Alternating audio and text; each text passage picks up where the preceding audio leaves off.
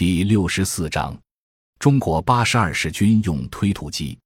中国八十二式军用推土机是在六十二式轻型坦克底盘基础上研制而成的。一九八二年设计定型，一九八三年开始批量生产并装备部队，主要用于野战条件下抢修道路、急造军路和构筑各种兵器掩体，还可用于民用建筑。该机机动性好，越野能力强，作业效率高。操作维修方便。一结构特点：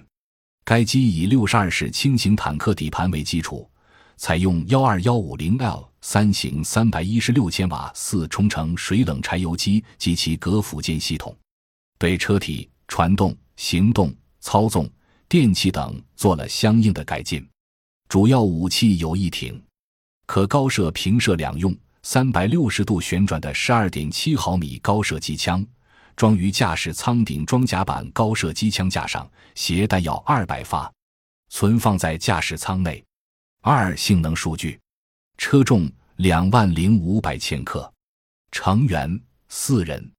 车长七点七一厘米，车宽三点三六厘米，车高二点七六厘米，车底距地高零点四五厘米，单位压力。六十九点一千帕，单位功率十五点四二千瓦每吨，公路最大速度四十七点六千米每小时，推土最低速度二点四千米每小时，最大作业时间二十五小时，最大行程四百五十千米，最大爬坡度百分之六十，涉水深一点零米，月壕宽二点五米。攀垂直墙高零点七米，武器口径型号数量十二点七毫米五十四式，